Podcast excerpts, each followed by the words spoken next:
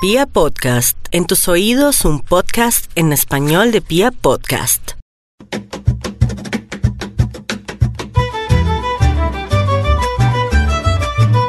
Buenas. Este es su programa Los Cazadeportes, originando por su plataforma de Pia Podcast. Nos pueden escuchar por Spotify y por Deezer. Eh, saludando aquí a los contertulios de siempre. Buenas noches, Santiago. ¿Qué tal, Perú? ¿Cómo va todo? ¿Cómo le fue por esos lugares de la Feria del Libro del Conocimiento? Eh, bueno, muy interesante, muy interesante. ¿Y vio algo más de los deportes de las Espartaquiadas que usted Mm, lucía una camiseta de la, de la URSS la última vez que nos vimos? Sí, pues algo de, de reflexión del primero de mayo, que fue el Día del Trabajo. Eh, sí, un poco un acercamiento breve, aunque bueno, el trabajo no lo permitía, pero pues después les contaré. Ah, bueno, me alegro. Eh, Juan Ignacio, alias Nachito, ¿cómo estamos? José Luis Perú, ¿cómo vamos? ¿Cómo le ha ido? Bien, bien, acá con un poco de frío en la noche bogotana, pero feliz de estar acá en Los Casa Deportes. Ah, bueno, me alegra. Bueno, hoy traemos un programa que lo pensamos y creo que le hemos adeudado a nuestro público y a nuestro territorio nacional.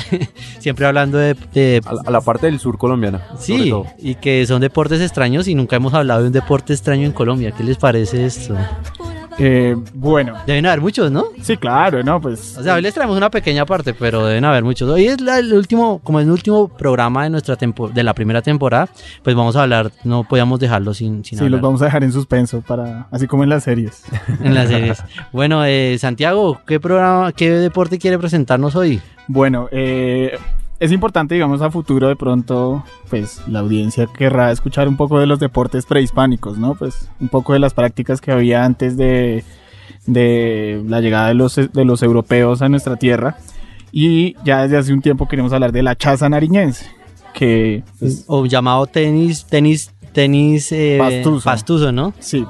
Pues la chaza nariñense es un deporte muy interesante porque es pareciera la combinación de dos disciplinas que bueno, nosotros tenemos muy presentes, el, el tenis y el voleibol. Pero ¿por qué el voleibol? En realidad pues es un deporte que pues, se considera como un tenis de mano, un tenis de, de- fuerza, un tenis eh, que se hace con raqueta en mano, que tiene un origen, pues digamos, ahí sí ya podemos como decir que los registros que tenemos del origen de este deporte dan hasta el siglo XV. Pero en realidad parece ser que es un deporte que tiene pues una historia mayor a, a- a los registros euro- europeos, a los registros pues eh, que nos dejan los conquistadores. Al parecer pues esto viene desde el Tahuantinsuyo de los incas Sí, es que hay que recordar que el Imperio Inca llegaba hasta, hasta el... hasta Nariño, lo hasta que es Nariño. nuestro sur, Cauca aproximadamente, por allí llegaba, pues habían, bueno, como, como algo de, de vestigios de lo que fue el, el- el territorio inca.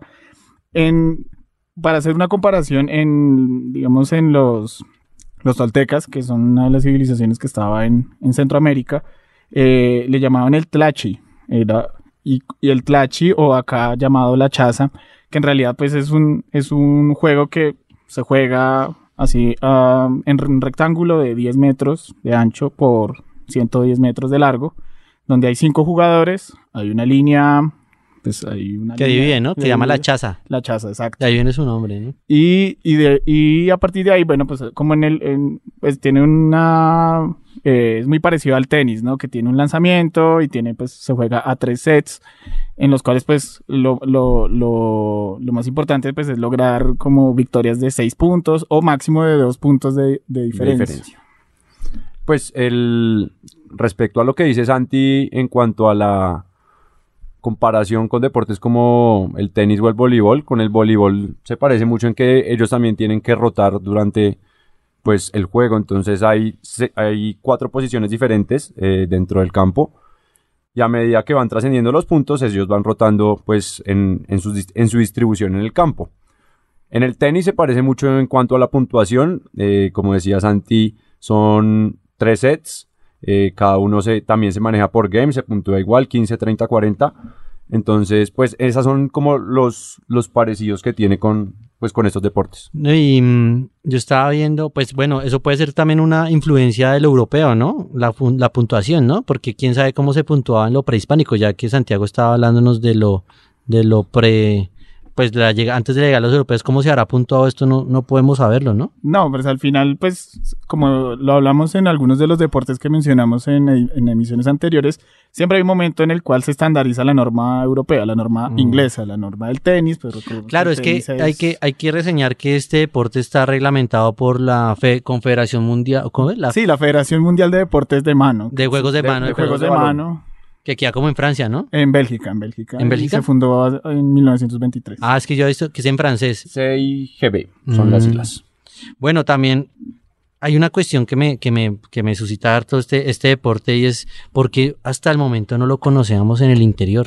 ¿Ustedes por qué creen que, que la chaza no, no se ha, ha extendido mucho más allá de Pasto? Pues yo creo que la- es la crítica a muchos deportes que hacen en Colombia, ¿no? Eh, está estandarizado que en Colombia solo existe el fútbol y el ciclismo. Y pues así se ve tanto en, las transmisiones de medios de televisión, radiales, en el apoyo del Estado a estos deportes, en el conocimiento de los, de los, pues de la misma ciudadanía a estos deportes. Entonces, pues creo que como ocurre con muchos deportes extraños, pero pues se ha estandarizado esos dos deportes y pues la gente solo habla de esos dos deportes. Eso sería como unas implicaciones de lo- la construcción de nación, ¿no? Santiago, ¿usted qué cree que, que, que venga aquí eh, anclado en la nación, anclado a estos deportes? O, Pues en qué? realidad es un deporte muy regional, ¿no? No, y también que es- tenga esa herencia prehispánica, yo creo que también hay un poco, no sé, o sea, pronto navego en aguas tumultuosas, un poco de xenofobia, de que nosotros no le demos importancia a un deporte como tan auto- autóctono o, o indígena, ¿no? ¿Qué Pues sí, parece? porque digamos en, en Ecuador es catalogado como deporte nacional, entonces Y Ecuador ellos- tiene fuertes rasgos indígenas en su formación de Estado, ¿no? Sí, ellos, eh, por decirlo así, sí valoran el, el deporte eh, autóctono, como usted dice. Y pues en realidad, es, digamos, el desarrollo, es, la formalización es muy reciente, ¿no? Porque siempre se considera algo como un deporte muy, muy de recreación, ¿no? Eh, digamos, en alguna de las crónicas que uno encuentra en, en diferentes medios, eh, llama la atención que por lo menos en tiempo reciente, los que más practican esto son personas de, pues, de una edad ya avanzada, digamos, de unos 40, 60 años, aunque bueno, siendo arbitrarios, es una edad joven, aún es una edad con mucha vitalidad, pero es un juego de pronto como de tradición, ¿no? Digamos que de pronto en nuestro centro, eh, en región andina, pues es un poco equiparable a la acogida que tiene o el tejo o la rana, que por lo general lo juega este segmento de la población, ¿cierto? Que es un deporte. Y que es para la comunidad, ¿no? Exacto. No sé que usted, no sé, nada, Juan Ignacio, que le parezca que tenga similitudes con el Euconcanto en el sentido de que, de que reúne a la comunidad. Por ejemplo, en el Euconcanto era como la, el que ganaba, se ganaba las- el, el peso de la, de, la, de la esposa en cerveza. Pues sí, sí puede ser un poco parecido, eh, porque digamos en uno de los artículos que leí, a los jugadores europeos que vinieron al Mundial en 2017, que fue realizado acá en Pasto, que ya vamos a hablar ahorita de eso, eh, les impresionó mucho que los jugadores no viven de eso acá. Ah, o sea, ellos son jugadores profesionales en Europa. En Europa son jugadores profesionales y acá son jugadores amateur. Entonces ellos decían, eh, son jugadores que están al mismo nivel nuestro, pero en, su en sus labores diarias nunca desempeñan este deporte. Son policías, son tenderos, son... Jugadores eh, sí, aficionados. eh, cualquiera de las profesiones que se pueda establecer, pero no son, no son deportistas profesionales en cuanto al, a la chaza. Entonces, pues es, un, es una cosa que llama mucho la atención porque en- estamos al mismo nivel de muchos deportistas europeos y acá es- eso no está... Está avalado por el Comité Olímpico y está avalado por Coldeportes, pero no es un deporte. Digamos pues, que la empresa privada no le ha metido la plata para que ellos sean No, profesionales. Porque es muy regional. Es, es el asunto Aunque es que, vi que- digamos, pena, el departamento sí apoya y Sí, aunque en el Mundial vi, por ejemplo, el Costo, que es una empresa como el sur del país, como tenía anuncios en estos, en estas vallas. Entonces, como que solamente las empresas de ese, de ese lugar podrían apoyar este deporte. O, ¿no? los, o digamos las empresas departamentales o los licores departamentales si tienen un, una... pues, no, y el un- cubrimiento, ¿no? El cubrimiento. Por ahí solo vi un artículo de, de la revista Semana Sí. y el resto eran diarios de, de la región de Pasto, incluso también en, en Putumayo vi que se practican, en Caquetá también tienen Sí, es una- en esa área pues en, donde pues, hay... en el área del sur de Colombia, sí. Sí. Bueno, ya que estamos hablando y que Nacho lo tocó, Colombia organizó el Campeonato Mundial de Chaza en el 2017, ¿no? Y con Colombia quedó campeón, pero eso no tuvo ninguna, ninguna resonancia a nivel nacional. Entonces, eh, ¿ustedes qué opinan de, de por qué tampoco los medios eh, le dan un poquito de cubrimiento? Por ejemplo, estaba viendo esta semana que hasta Colombia fue campeón de bolos y ¡pum! nunca nadie O sea, Pues es- es- es- o sea, volvemos al mismo punto de antes y es los, los deportes que están estandarizados en Colombia y de los cuales todo el mundo habla y conoce, ¿no? Entonces, pues ese es el objetivo de este programa, ¿no? Eh, Que es dar visibilidad dar la visibilidad de a- estos deportes. Y lo que usted dice, pues los bolos, nadie, nadie sabe de esa noticia. Nadie sabe que hubo un mundial de chaza en el 2017. Nadie sabe que fuimos campeones en una de esas categorías. Nadie sabe que vinieron países como Inglaterra, España, Francia, Italia, Bélgica, Holanda por la parte europea, Argentina, Uruguay, Ecuador, Venezuela y Bolivia. Chile y Uruguay participaron en la parte de, de Sudamérica y Cuba y México pues por eh, Centroamérica. Entonces, pues es una- un deporte que tuvo mucha acogida en, esta parte de la región y que pues que se puede eh, popularizar en, en- otras partes. Y, ojo a estos números, porque tampoco es cualquier cosa así aparecida de la noche a la mañana. Por ejemplo, según la- de los mismos datos del- de- del departamento de la gobernación de Nariño, eh, 50 mil personas al- eh, del departamento practican este deporte. Entonces ahí ya tenemos una gran comunidad donde, bueno, ya hay donde todo- habría cómo, cómo tocar, ¿no? Exacto. Y también, pues, según estos datos, hay 92 clubes registrados en la Liga de Chaza de Nariño. O sea, ya tenemos toda una liga, ya tenemos toda una infraestructura, que es, digamos, algo que también nosotros mencionamos en las prácticas, hasta las más absurdas, como la de competencia de comer perros calientes que tiene su federación. Sí. Nosotros, pues, también acá con, con la Chaza, pues, tienen toda una infraestructura que, pues, no es, digamos, que no salga en los medios grandes, que no llegue a esa visibilidad, no le quita relevancia. Ahí sí es donde, digamos, toca que pues, los ministerios encargados de, regular el deporte o de estandarizar el deporte, pues sí le pongan una atención a todos estos desarrollos. También hay, que ver que, que es, este torneo del 2017 fue la novena edición, o sea, digamos, ya esto tiene una regularidad de un cierto tiempo donde se está tratando cada vez más formalizar la chaza. Y, y al final, pues si uno, digamos, ve los registros y los videos y, y todo esto, pues eh, es interesante porque es un deporte que requiere mucha fuerza en, en, la- en las manos, ¿no? Digamos, no sé, viene a mí un, un- al recuerdo lo- cuando uno jugaba voleibol, que pues había un quemonazo durísimo ahí en, el, en, en la mano, pero aquí hay, hay mucha fuerza. La, y a- la pelota pesa entre 70 y 90 gramos, ¿no? Exacto, es importante diferenciar porque, eh, eh, digamos, aquí en estos torneos también hay mo- otras modalidades, ¿no? Se combina un poco la chaza, que es la, la nariñense. Eh, también, pues, eh, digamos, en, en este despliegue de fuerza se, se requiere como, como, como mucha concentración, se requiere como, como un despliegue, pues, que no es cualquier cosa, ¿no? Entonces ahí sí, sí es importante. Pero hay, hay dos modalidades de juego, ¿no? Eh, hay una que es con la raqueta. que Ajá, en la llaman- raqueta de mano, ¿no? Sí, que la llaman bombo.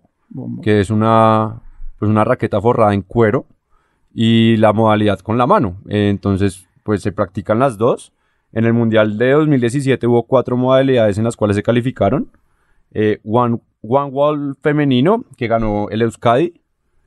One. Wall, eh, sí, los equipos de Perú y sus Es- equipos vascos. de hecho, quería hacer una mención sobre el One Wall porque es muy similar o es la pelota, A la pelota vasca. La pelota vasca, ¿no? Sí, es la pelota bien- vasca.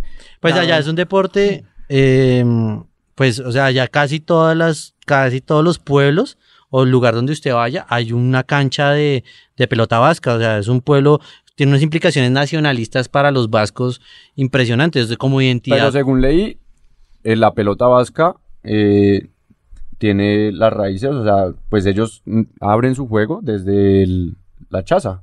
¿Sí? No, no, eso no lo sabía. Ahora, que sí, que se dé un proceso eh, que se dé inverso, ¿no? Que uno piensa que son prácticas europeas, pero que se dé desde lo, de- o sea, de como una adopción desde aquí. De pronto el- puede ser eso, ¿no? De ¿Cómo puede haber influido un poco los deportes prehispánicos en, en Europa? Eso tampoco se ha estudiado un poco, ¿no? Tam- Hay algunos desarrollos, pero no profundizaremos ahora, pero sí hay algunos estudios, digamos, de cómo se hace intercambio de, de- de- de prácticas de así, de, de sur hacia, hacia el norte. Eh, Juan Ignacio estaba mencionando otras prácticas también, que es Sí, lo- completando lo, del- lo de las modalidades del Mundial de 2017, que a propósito se realizó en, en, en tres ciudades, eh, Pasto, Albán, que queda al norte de Nariño, y Túquerres, que queda al, al sur de Nariño. Incluso se jugó en el Estadio La Libertad. ¿Ah, sí? Sí, sí, ahí Qué maravilla. se adopta, se adopta para hacer Exacto. práctica de chaza, es muy interesante. Eh, bueno, las modalidades. Eh, One Wall femenino, que lo decía, ganó el, el Euskadi. One Wall masculino ganó México. La chaza tradicional, campeón es Colombia. Grande. Eh, la chaza internacional quedó campeón eh, Valencia. El seleccionado. de El Valencia. seleccionado de Valencia porque eh, venían a competir pues en, dentro de España, creo que tenían tres, tres seleccionados diferentes. Como comunidades, ¿no? Sí. ¿Ustedes qué opinan de, mm, o sea, por ejemplo, este, este deporte tiene algún futuro? O sea, es lo, ¿cómo le ven el futuro a este deporte? Pues de pronto, no sé, eh, si Navarro Golf de pronto hubiera quedado alcalde de Bogotá, uno hubiera podido proponer a Navarro. Es muy venga. probable que se hubiera desarrollado una liga de chaza en el distrito capital, lo cual hubiera sido muy interesante. Lo- lo hubiera- yo, o sea, yo le hubiera dicho a Navarro, venga, apóyenos con un club bogotano de chada. Pero bueno, para ahondar un poco más en el asunto, ¿cuál, ¿cómo le ven a este deporte en Colombia? ¿Qué, qué futuro le ven como en la práctica? ¿Será que se va a quedar ahí? O por ahí vi que se estaba expandiendo un poco como a Cali y ya estaban hablando de Caquetá y Putumayo. ¿Pero ustedes creen que se va a quedar allá o, o, pues habría que o habría alguna posibilidad para expandirlo en otro lugar de, de la, del, ter- del ren- del territorio nacional? Pues para mí es algo más autóctono, no creo que vaya a tener mucha difusión a través del país, porque, pues como lo decíamos antes, es algo más de la región, entonces más de la región del sur y la gente está acostumbrada a jugar esto es allá. Acá pues no lo hemos estandarizado, puede creer que se vaya expandiendo, pero pues nunca va a tener la popularidad de otros deportes, yo creo. Y pues lo más probable es que, bueno, los que los cazadeportes hayan, le hayan dado visibilidad pueda ser parte del proceso de expansión, así Sí, que ah, sí, las autoridades de los deportes eh, nacionales. Pues en vez de la gente ir a pagar cuánta dinero por ir a jugar bolos o jugar tenis, pues podrían pintar en su cuadra una cancha de chaza y hacerlo, porque este, Exacto. este deporte no re- lo bueno de este deporte es que no requiere un espacio bastante costoso o instalaciones. es bien, ah, eh, se va para la espontaneidad, es muy interesante, digamos, no, y no habría necesidad, bueno, si hay algún vecino de origen nariñense en su barrio o en su conjunto, bueno, tal vez allí Yo creo que Navarro no lo puede practicar porque pues tuvo lo de la... Allí hay mastería. pero, pero también pues, se puede invitar a la misma comunidad, bueno, colo- en- colombiana y bueno, en español que escucha este espacio. Los españoles en, podrían... en español que escucha mm, los deportes que sí pueden desarrollarlo y en recrearlo. ahí en el Parque Guernica, que queda al lado de la clínica, del frente de la, de la Casa Vasca. Aquí. De hecho, estaba diciendo que otro de sus apellidos en vez de Perú podía ser Euskadi. Podríamos decirte también alias Euskadi por Bueno, tus vínculos con, con el País Vasco. No, pero sí, complementando un poco lo que decía Perú ahorita, eh, es muy bueno porque este deporte se puede practicar eh, muy fácil. La verdad, la pelota no requiere mayor... eh, Complejidad, Sí, ¿no? complejidad, lo mismo que la raqueta y pues menos la cancha. Mucha gente lo hace en la calle cerca a la casa, eh, traza la línea del centro como pues para dividir los dos campos y ya, y le llaman el chazódromo. El chazódromo, ah, no se a me olvidaba. los, pues a los lugares donde practican eh, pues este deporte.